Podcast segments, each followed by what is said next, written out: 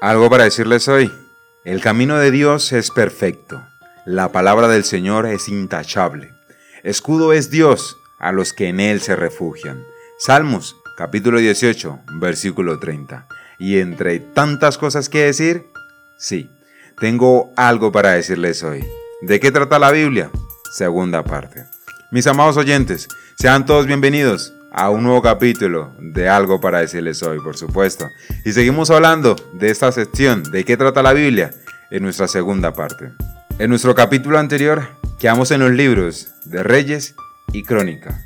Y continúo diciéndoles que durante el tiempo de los reyes, Dios envió profetas para advertir a su pueblo que el juicio vendría si no se arrepentían de su pecado. Oseas y Amós hablaron al reino del norte. Isaías, Jeremías y Lamentaciones escrito por Jeremías, y al igual que Joel, Miqueas, Nahum, Habacuc y Sofonías, hablaron al reino del sur. Abdía y Jonás hablaron a las naciones extranjeras. El pueblo no se arrepintió. Y finalmente Dios envió un juicio. El reino del norte fue destruido por Asiria alrededor del año 722 a.C. y el reino del sur fue derrotado por Babilonia en el año 586 antes de Cristo. Jerusalén y el templo fueron destruidos y muchos de los habitantes de Judá fueron deportados a Babilonia. Ezequiel y Daniel fueron profetas de Dios durante este tiempo de exilio.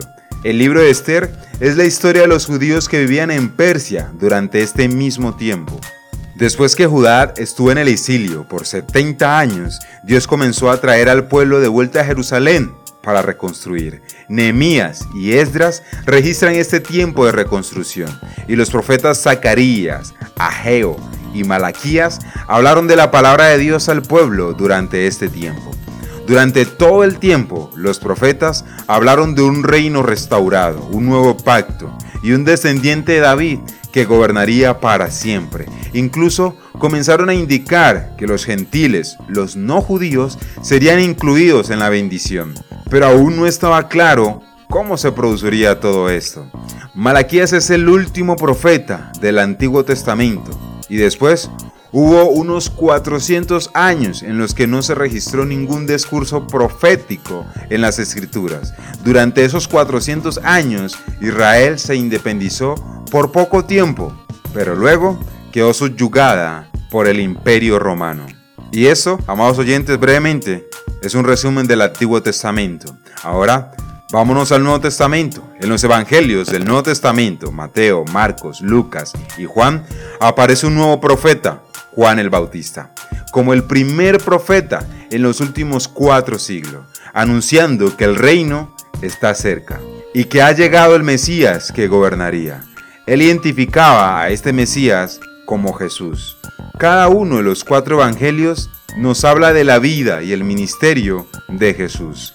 Aunque nació en Belén, ese no fue su comienzo, ya que en realidad es Dios hecho carne que vino a vivir entre nosotros. Los evangelios registran sus milagros y sus afirmaciones divinas, tales como afirmar ser igual al Padre, perdonar pecados y aceptar la adoración. Jesús reunió a un pequeño grupo de 12 discípulos para formarlos y enseñarles. Les reveló que lo matarían por los pecados del mundo.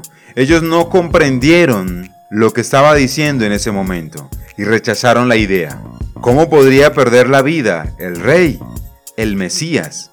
Suena ilógico, ¿cierto? Pero tal como dijo, Jesús fue traicionado y crucificado, y luego resucitó de entre los muertos. En lugar de instituir un reino político terrenal, les dijo a sus discípulos que difundieran las buenas nuevas de su vida, muerte y resurrección a todo el mundo. Cualquiera que confíe en Él recibirá el perdón de sus pecados y formará parte de su reino. Cuando llegue el momento, Él regresará de forma visible y poderosa. Él cumple la ley del Antiguo Testamento y es por Él que el templo, los sacrificios y el sacerdocio han quedado obsoletos. Cuando regrese, se inaugurará el reino prometido. El libro de los Hechos registra la venida del Espíritu Santo y proclamación del Evangelio en todo el mundo que los discípulos originales, los apóstoles, conocían excepto Judas, el traidor, y su sustituto, Matías, al igual que un nuevo apóstol llamado Pablo. Pablo había sido un perseguidor de la iglesia, sin embargo, Cristo se le apareció y le encargó que fuera un apóstol para los gentiles. Las epístolas del Nuevo Testamento son cartas escritas por los apóstoles a los cristianos en diversos lugares del Imperio Romano, explicando la doctrina correcta y exhortando a un comportamiento correcto.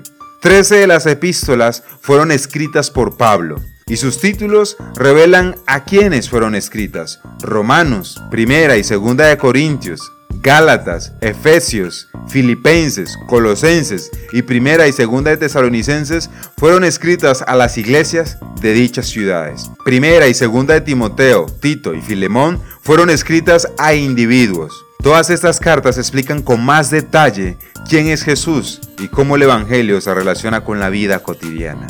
Muchas otras epístolas llevan el nombre de los hombres que la escribieron, Santiago, primera y segunda de Pedro, primera y segunda y tercera de Juan y Judas. El autor de la epístola de los hebreos es desconocido, aunque está escrita a los hebreos, a los judíos, explicando cómo todo el Antiguo Testamento se ha cumplido en Jesús.